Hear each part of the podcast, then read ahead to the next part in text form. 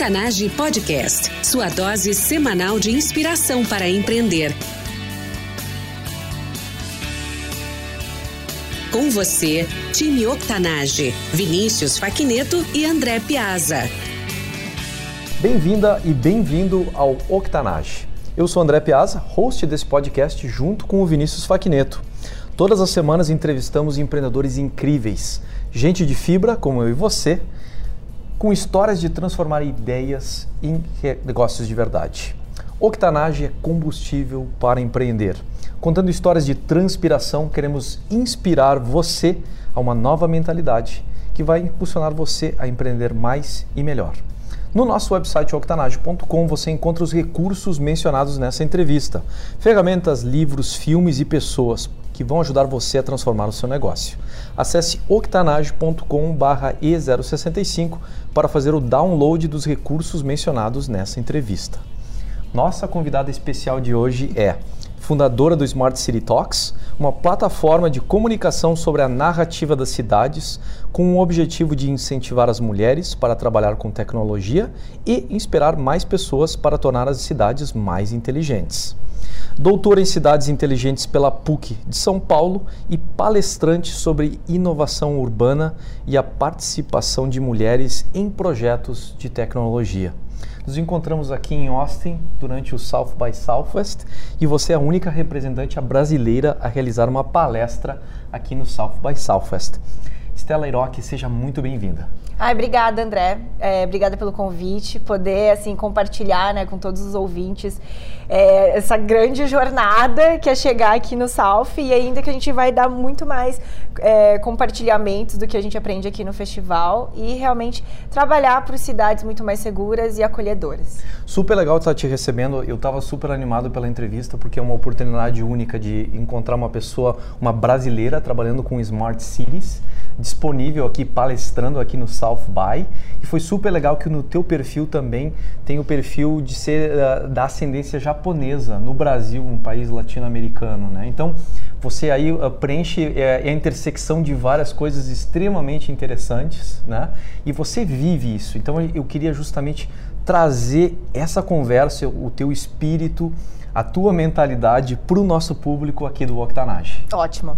Estela, para a gente começar, para o pessoal que ainda não conhece você, fala um pouquinho mais a respeito de você que eu não tenha mencionado durante a tua apresentação. Ótimo. Bom, é, eu sou a Estela Hiroki. Acho que vale lembrar, assim, é, realmente eu sou de família japonesa e eu sou, eu nasci em Cascavel, no Paraná.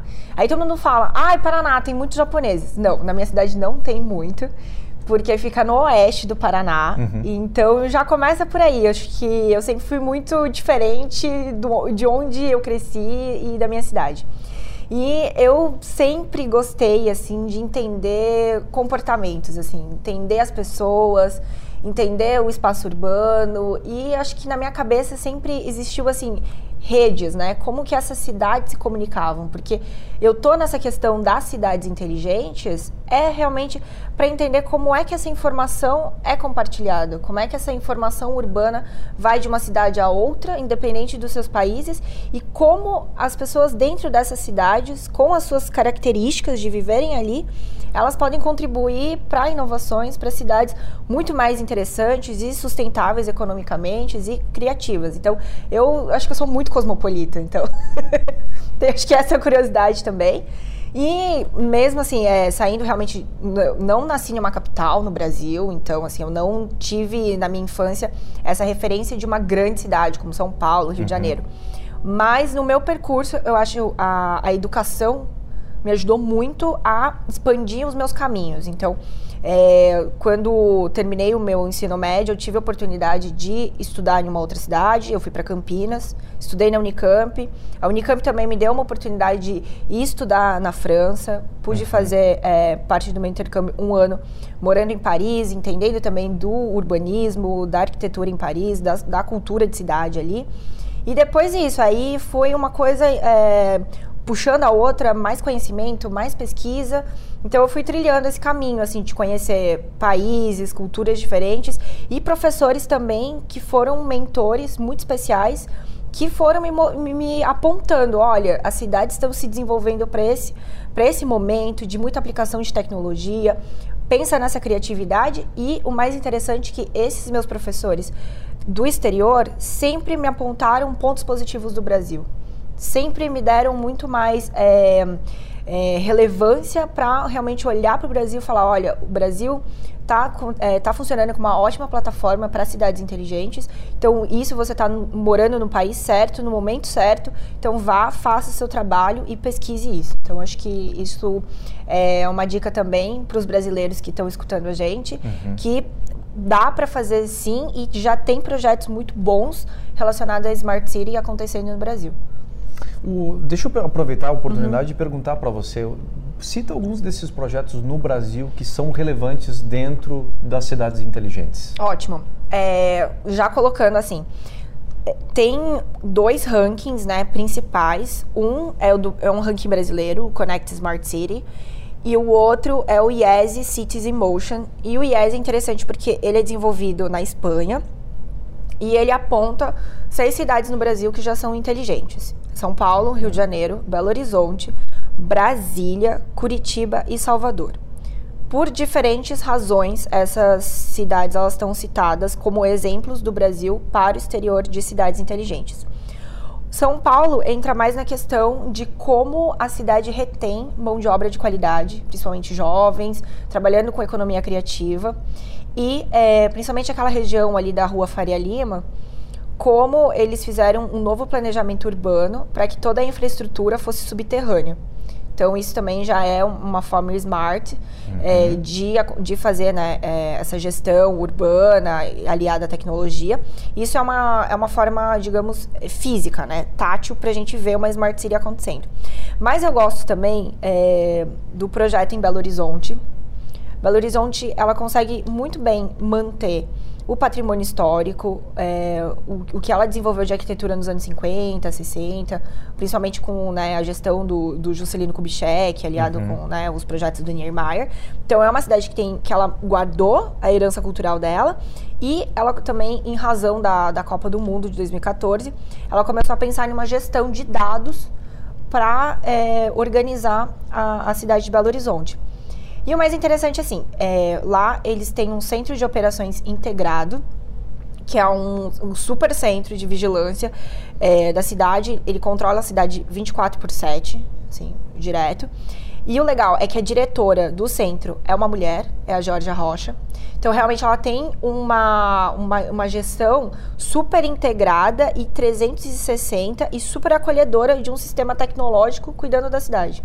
Então, assim, a, a gestão dela, por ser mulher, é, eu, eu, conversei com a Georgia, ela entrevistou para o meu canal. Ela deu vários insights assim que outras cidades podem replicar em uma gestão inteligente, porque o Rio de Janeiro também tem um centro de operações. Mas é, o que eu senti em Belo Horizonte é que tem um, uma questão do acolhimento, uma coisa assim, uhum. vamos trabalhar com que todos os departamentos eles troquem informações juntos, a polícia, é, os bombeiros, a assistência social, a prefeitura estejam sempre conversando como se fosse uma grande família realmente para manter aquele ecossistema de cidade. E o mais interessante também, que eles me contaram, que eu achei isso super, nossa, é, não me passava pela minha cabeça. Pedir qual que foi o, o grande ponto de virada para Belo Horizonte realmente é, ter esse sistema de operações funcionando de forma eficiente e trazendo a qualidade de vida realmente para a cidade. E várias pessoas, não foi só a Geórgia, mas é, pessoas que trabalham na prefeitura, trabalham com turismo, as pessoas que moram em BH, é a questão do carnaval em BH.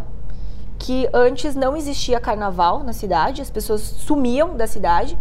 E eles conseguiram, através da gestão do centro de operações, com esse controle, mudando rotas de ônibus, mostrando quais eram os percursos que os trios deveriam andar para também não, não uhum. se encontrar, é, fazer um, uma manifestação cultural, um patrimônio cultural brasileiro acontecer de maneira segura. E, e eu falava assim: imagina, Deve ter muita gente na rua. Até parece que isso é seguro. Todo mundo falou para mim que é uma festa super família, que todo mundo gosta de ir. Eles gostam de ficar em Belo Horizonte quando tem carnaval e eles ficam e eles aproveitam e assim, eu achei isso. É, isso é super smart people. É o que a gente defende de bandeira de smart people. Que é você manter o patrimônio cultural da sua cidade, você ter orgulho de morar ali e também você vai atrair né, uma gestão econômica, porque você uhum. vai atrair mais pessoas também para irem conhecer, você torna a cidade sustentável. Então, eu acho que o caso de Belo Horizonte é perfeito para ilustrar esses próximos anos de cidades inteligentes, né? Super legal os exemplos que você está citando e até assim colocando em perspectiva. Você colocou uhum. vários exemplos brasileiros que você pesquisou e foi lá conversar com as pessoas, se envolver, que inclusive é o conceito que você está passando, né? Esse conceito de envolvimento, a presença humana e a, e a, discussão de todo, a participação de todo mundo. Então, uh, exemplos no Brasil, em Singapura, você foi uh, lá para a SMU University em 2015, e em Dublin você já tinha citado, né, no programa The Programmable City Lab uhum. do Maynooth uh, University. Sobre os frutos dessa experiência, Estela, qual a sua maior competência hoje?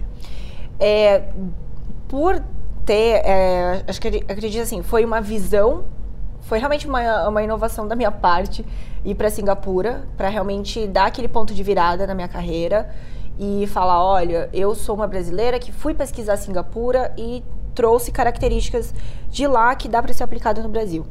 É, eu acho que desses dois momentos, o primeiro é ver em Singapura uma primeira fase de cidades inteligentes que é o que começa mesmo no, no começo dos anos 2000 e vai até a, é, a, primeira década aqui, agora dos anos 2000. Isso me soa estranho, sabe, falar. Porque parece que os anos 2000 começaram ontem, mas eh, a gente já está em 2019 e já foram quase 20 anos, né? Mas enfim, é, essa primeira fase de cidades inteligentes que era, e o que no Brasil ainda tem essa cabeça, essa mentalidade, e que está errado, que Cidade Inteligente é uma super plataforma de tecnologia com muitas câmeras pela cidade, tudo pisca, e as cidades são todas, as casas são todas smart home, e esquenta, esfria, tudo automaticamente. Uhum. E não é isso. Isso caiu por terra porque as cidades não têm mais como investir nisso, de grandes projetos de tecnologia. E a questão de Dublin é que lá pela razão também do Brexit, então a gente tem que ver esse lado da, da economia. É, as empresas estão saindo da Inglaterra e levando para a Irlanda as suas sedes, porque é um país que fala inglês e a, a moeda é euro. Então a, a, negociação econômica ficou muito mais rápida. Então, muitos grupos de inclusão na tecnologia estão em Dublin. Então, vai desde é, PyLadies, uhum. é, Outer Conference, que é o Alternative Conference, que vai falar muito de diversidade, é, Startup Weekend muito, assim, o ecossistema de tecnologia em Dublin está muito voltado para inclusão, porque eles estão assim se preparando para realmente a, a, grande quantidade de imigrantes que estão indo lá trabalhar e como receber essas pessoas. Então, assim, eu, eu acho que o que eu destaco é o momento de Singapura, esse momento top-down, de projetos de tecnologia funcionando em uma cidade, e o momento de Dublin, que é esse, esse momento mais bottom-up que é de baixo para cima, as pessoas se conectando, mas é, elas utilizando a tecnologia de forma crítica para realmente já usar toda é, essa gestão tecnológica que está acontecendo, mas elas não serem assim só levadas, né, na onda, mas as pessoas realmente falarem, olha, eu sei que eu posso colocar minhas informações nessa rede social, porque é, pelo menos as minhas informações não vão ser roubadas. Ou se eu colocar na outra, então eu vou tirar, porque as minhas informações estão sendo roubadas. E isso era uma coisa que o meu professor lá, o Rob Kitchen, da Irlanda, fala, e eu acho incrível. Se você não paga nada em um produto, é porque você é o produto. É uma coisa que mais e mais a gente está prestando atenção e está descobrindo isso, né? De, de diversas formas. Inclusive, é uma grande discussão, um grande track dentro do próprio South by Southwest. Uh, voltando ao teu exemplo, então, super interessante essa convergência de dois modelos de cidades inteligentes, um de Singapura e o outro da Irlanda, e como isso fez parte da tua experiência. Me chamou também a atenção no teu perfil, Estela. Mulher latino-americana de ascendência japonesa. Não foi fácil chegar até aqui. Qual foi o teu maior desafio como empreendedora? Ah, acho que são acho que não é um, um, desafio só, acho que são vários, na verdade, porque hum, é, é, isso e em vários momentos eu percebi que eu fui excluída de certas ações. Eu já, eu já trabalhei em empresa, também já fui professora em universidade, então eu já senti os dois momentos, tanto na academia quanto na, na iniciativa privada. É, tem, tem momentos que realmente você não é chamada para discussão. Porque os homens vão e montam uma programação e você não é colocada, eles não vão te chamar. Ou eles vão te chamar para você cumprir a cota, a porcentagem da cota e você senta ali. Só que você não vai. Eu não tinha o direito de falar nada, não tinha o direito de comentar nada. Então, é, foi um desafio, mas entender que isso existe. Eu acho que a primeira coisa é, para as mulheres que estão escutando é, é, é o que a gente fala em inglês, né? Realize Tipo, perceba que isso aconteça e quando isso estiver acontecendo, vá e, e faça o seu papel. Vá e mostre, coloque você, que você tem opinião.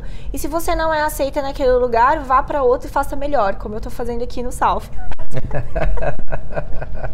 que é uma coisa muito própria do empreendedorismo, né? O, não está satisfeito com as ações e as iniciativas, vai lá e coloca a, a, a, as mãos em prática e transforma a realidade. Sim, sim. Ah, e deixa eu falar outra coisa.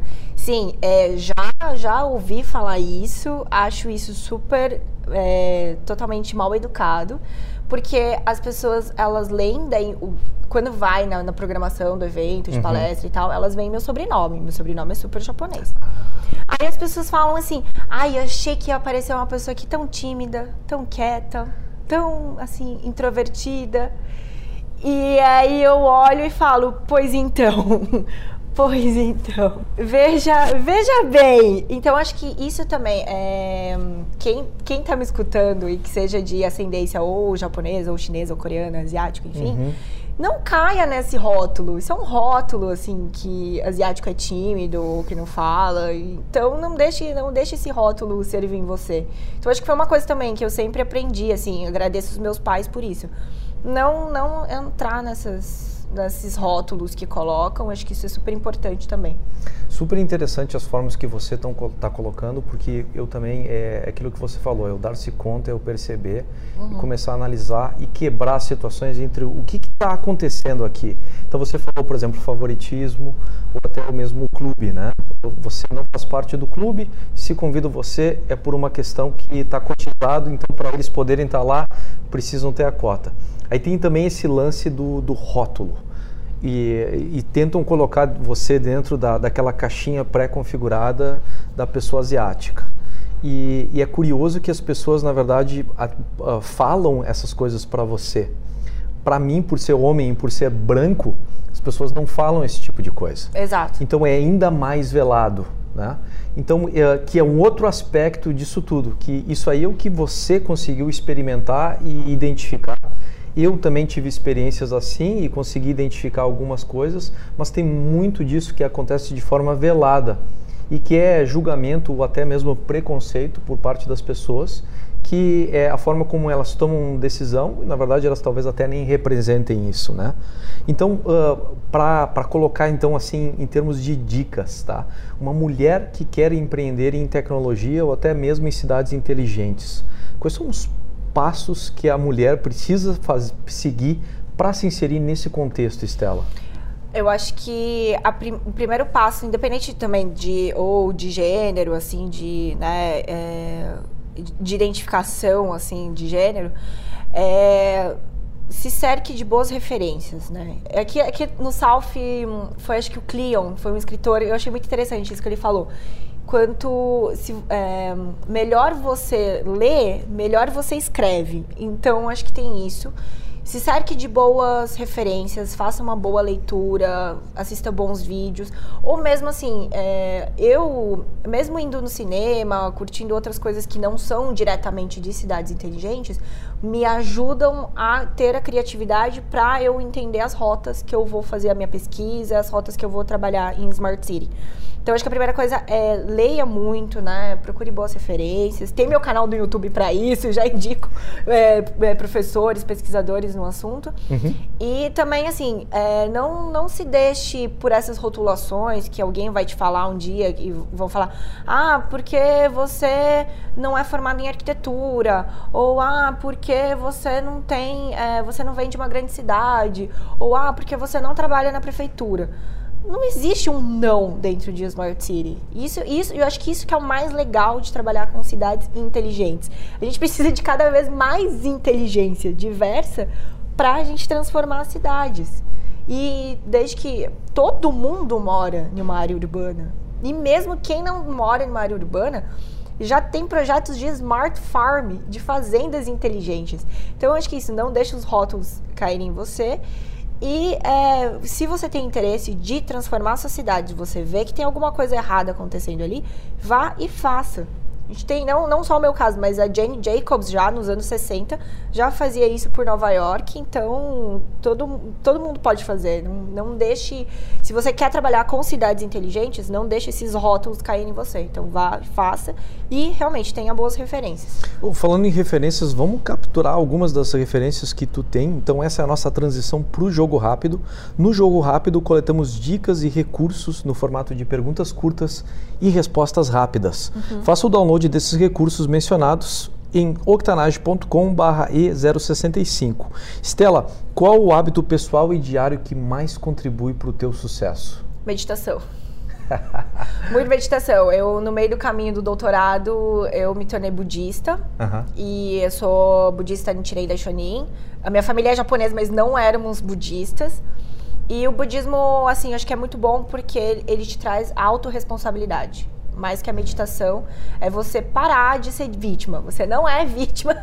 Você não é vítima do, do, da sociedade, das outras coisas. Tem muitos problemas que acontecem mais em frente, né? Traga autorresponsabilidade para você. Fantástico. Muita gente fala sobre meditação que tem esse aspecto de, de sincronizar com você mesmo. Você está trazendo ainda que a sincronia é tão grande que, inclusive, você atrai a responsabilidade para si mesmo. Super legal essa visão, realmente que um, uma pessoa budista pode trazer para nós. Uh, o que você, como empreendedora, não pode viver sem? Que eu não posso viver sem Ai, é horrível falar isso, mas é o celular. Parte, e é tão curioso, a gente vai chegar nisso em padrões que a gente vê aqui no, no Octanage. Um dos padrões é, é quando eu entrevisto mulher, e a gente tem basicamente metade das nossas entrevistas são mulheres, em geral é um recurso de tecnologia tão interessante isso. A gente estava comentando antes, né? Quando a gente escreveu o livro do Octanage falando sobre esses padrões e as pequenas nuances de variabilidades, esse é um dos padrões que eu já consegui identificar. E na verdade não tem problema nenhum, eu acho fantástico, porque elas estão se sentindo. Isso é, é as mulheres dizendo: olha, realmente tem tecnologia me ajudando a fazer o que eu preciso fazer e a realizar o meu sonho é, é dessa forma que eu estou configurando. Tem mais histórias dentro disso, mas assim, não tem problema nenhum dizer que é o celular mesmo, né? E até falando sobre isso e, e assim colocando em termos de inspirações que tu mencionou anteriormente, algumas pessoas que tenham sido referência, modelo para ti durante a tua trajetória. Sim. Bom, eu acho que são várias, são muitas pessoas, assim, agradeço muito, mas realmente o, o que me deu corpo, né? Como deu o que você falou no começo, fibra, é, para pesquisar sobre Smart City. Eu acho que eu agradeço muito os professores que eu encontrei no caminho. Uhum desde Singapura, é o professor Thomas Mankoff, que ele que criou esse curso de inovação em Smart City lá na SMU University. E o, o legal é que ele, contando, né, curiosidades das pessoas, ele pesquisa, na verdade, refino de petróleo, mas ele viu que Smart City era uma forma de pensar em inovações em diferentes áreas de Singapura, não só em refino, que é um, uma das principais economias de lá, mas em outras áreas, e fazer um curso dinâmico, não só preso na, na questão teórica, de ficar lendo referência, debatendo referência, mas levando os alunos para conhecerem as empresas, para ver realmente como é que é essa ancoragem das, da, dos projetos né, para uma Smart City. É, também, né, o meu professor na Irlanda, o Rob Kitchen, hoje, para mim, ele é a maior autoridade em cidades inteligentes, porque ele trabalha com a questão de como o dado tra traduz as cidades e como as cidades são traduzidas nesse dado. Então, realmente, é, pensando no software, e, e, o que ele mais pega no pé é isso: todo dado tem um ponto de vista. Nem, na, a tecnologia não é neutra. Não é porque é uma tela, um fluido na nossa frente que é assim é, que não, não tem uma questão social por trás. Então a tecnologia não é neutra. Então eu acho que isso é super importante. A professora Sara também, é, de, lá de Maynooth University, porque ela é do departamento de mídias. E ela me conduziu em uma área super legal que até quero fortalecer isso mais no Brasil. Tem ótimas já pesquisadoras no Brasil trabalhando com isso, mas ainda não é muito divulgado, que é o Feminist in Science and Tech Studies. Existem os estudos feministas na ciência e na tecnologia, que são realmente mulheres filósofas que apresentam como as, as, as ciências foram delineadas por esse olhar é, realmente homem, rico, do hemisfério norte, branco. Então, acho que e, e a gente tem, nossa, um caminho muito grande de, de, pesquisa, tem ótimas professoras trabalhando nisso no Brasil, só que ainda não é muito divulgado, então acho que isso também seria bem legal de falar. E essa questão mesmo, assim, é, das mídias, mesmo por trás do algoritmo do Netflix, tem uma perspectiva masculina. Porque a maioria dos projetos ainda são desenvolvidos aqui no Vale do Silício e eles são replicados é, para os outros mercados. Isso. Fato. Isso. Então, a professora Sara me ajudou muito a entender isso. Então, coloco ela também. E tem uma, outra professora que eu conheci o trabalho dela, eu ainda não a conheço pessoalmente, que é a professora Nanda Verhoff, é, holandesa. E ela tem um trabalho maravilhoso como a nossa vida em cidades está sendo transformado pelas telas. Então, como nós navegamos pelas cidades via telas e como essa interação produz novas experiências, novas narrativas urbanas. Então, acho que isso também é muito legal, né? Magníficas pessoas, exemplos e linhas de pesquisa realmente assim compõem um painel que, que é, é aquilo que você falou. A gente ainda não conhece essas referências, essas pessoas, mas a gente já vive isso que eles estão pesquisando e divulgando. Uhum. Então, entender isso aí é fora de série. A gente vai colocar isso dentro do episódio e eu mesmo vou pesquisar, até para poder comentar a respeito disso depois da nossa entrevista. Né? A gente segue crescendo mutuamente. Dica de uma ferramenta ou recurso online, Stella. Hoje o Canvas. Canva, né? Canva, Canva, Canva isso, do Guy Kawasaki. Porque você consegue fazer apresentações lindas, super rápido e fica tudo na nuvem, então onde você precisar acessar, ele está pronto. E eu acho que muito, muito do que a gente faz, seja é, na parte de educação ou na iniciativa privada, tem que ter uma imagem organizada. Eu acho que muito do que eu vim aqui, eu consegui chegar no South by Southwest, é porque eu mostrei através de vídeo, dessa apresentação por Canva, é, como eu sou uma profissional organizada. Então, acho que isso é muito importante, a imagem, assim faz todo sentido no né? ambiente de mídia que a gente vive. O Canva é uma ferramenta excelente e também não só porque você consegue fazer isso tudo, mas você consegue colaborar com outras pessoas. Então, está disponível isso. na nuvem, outras pessoas conseguem usar aquilo ali, criar uma outra apresentação, dar sequência, colocar um, um novo ângulo, adicionar um outro slide e fazer de repente criar um produto novo de uma forma super fácil e super replicável. Sim, sim perfeito. O, falando de filmes, você mencionou anteriormente, né? Eu assisto filmes e tiro referências dali, né? Fala alguns desses filmes aí que você anda assistindo, Estela. Tá. Uh, eu, eu gostei muito. O último que assisti foi A Mula, do Clint Eastwood. Porque realmente, gente, o Clint Eastwood, ele tem quase 90 anos. E ele atua, dirige, ele é um super empreendedor. E aí o cara se renova sempre.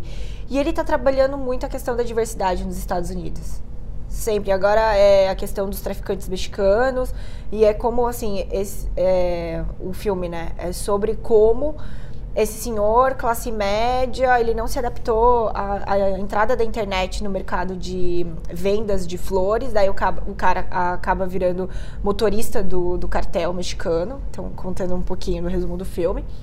E, mas o Clean Eastwood vem trabalhando muito essa questão da diversidade, como é que as diferentes etnias que vivem aqui nos Estados Unidos. Então eu acho que é muito legal o trabalho dele. E ele só faz filme bom, né? Tem várias coisas legais. Outro diretor que eu gosto muito é o Denis Villeneuve.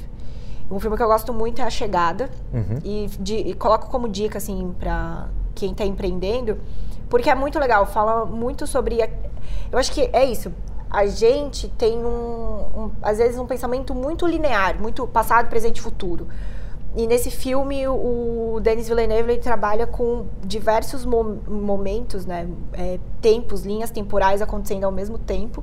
Então eu acho que isso é ótimo para a gente realmente ser disruptivo. Porque às vezes as pessoas ficam muito presas nessa linha, é, em ser uma coisa muito contínuo. Uhum. E não, é, para a gente realmente empreender, a gente tem que pensar nas diversas possibilidades e como isso não, não só vai auxiliar o nosso lado, mas também da outra pessoa que está trabalhando com a gente. Então, eu, como dica, fica essa chegada. Magníficas referências. Time Octanage, nós somos a média das pessoas com quem mais convivemos e hoje vocês estiveram aqui comigo e com essa incrível empreendedora de cidades inteligentes que é a Estela Iroque. Acesse octanage.com 065 junto com a transcrição do episódio, deixo lá todos os recursos mencionados nesta entrevista. Para conectar com a Estela, a gente comentou sobre comunidades, nós temos uma também, octanage.com comunidade e crie o seu usuário. Você poderá interagir diretamente com a Estela e com toda a nossa comunidade de pessoas que vivem no seu dia a dia a extraordinária mentalidade empreendedora que hoje aprendemos com a Estela Iroque. Octanage está aí com episódios novos duas vezes por semana para desenvolver o seu potencial empreendedor. Não quer perder a nossa próxima entrevista? Segue a gente nos apps de podcast. Octanage recomenda o app Castbox, disponível em octanage.com/castbox. E não esqueça de escrever para a gente nas redes sociais. Estela, muito obrigado mais uma vez por ter estado aqui conosco e dividir não só da tua experiência, mas também, mas também das tuas aspirações, aquilo que tu pretende para o futuro e a cidade e a comunidade na qual tu quer te inserir e viver. Ótimo. Obrigada. Obrigada a todo mundo que acompanhou aí o episódio. Espero que eu tenha passado referências e que a gente realmente trabalhe, né, empreenda para mais cidades inteligentes. Obrigada. Time Octanage, até a próxima. Octanage Podcast, sua dose semanal de inspiração para empreender.